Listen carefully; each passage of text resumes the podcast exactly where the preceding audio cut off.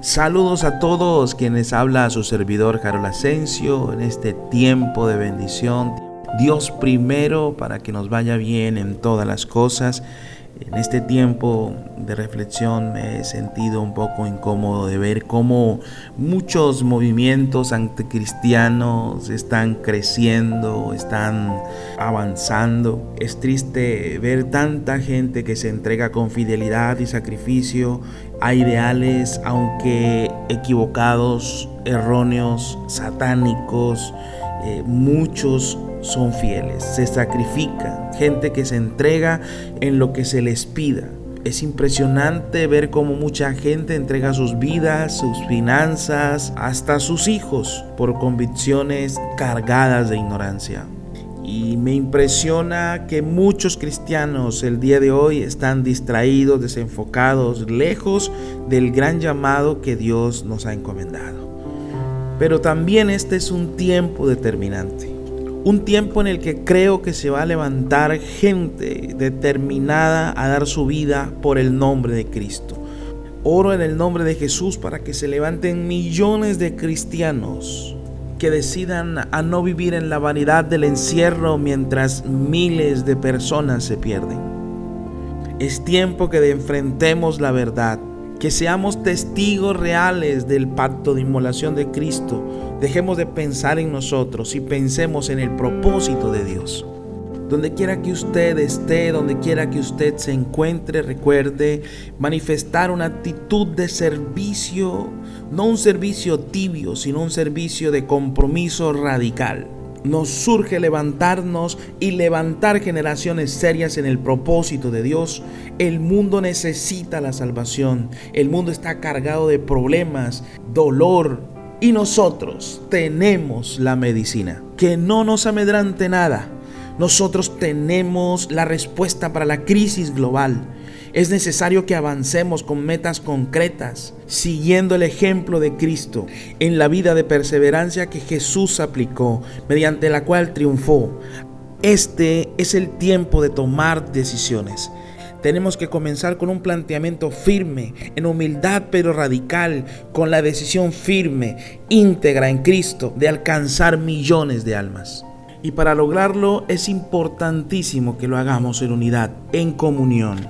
Hechos 2.1 dice, cuando llegó el día del Pentecostés, del avivamiento, estaban todos unánimes juntos.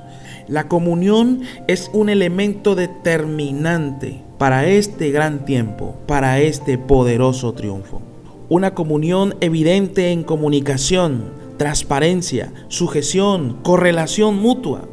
Esto no se trata de ayudar solamente a la gente Debe estar activado el poder de la comunión porque esta guerra no es fácil. Una comunión totalmente profunda que no se practica con decirlo, sino que se manifiesta en una vivencia donde no decimos mío, sino nuestro. Porque hay mucha gente que se puede creer que opera en comunión, pero la comunión es perfectamente transparente. Es necesario que las personas que han determinado unirse a un propósito actúen con transparencia, una transparencia donde la hipocresía no esté disfrazada de protocolo porque eso va contra todo éxito.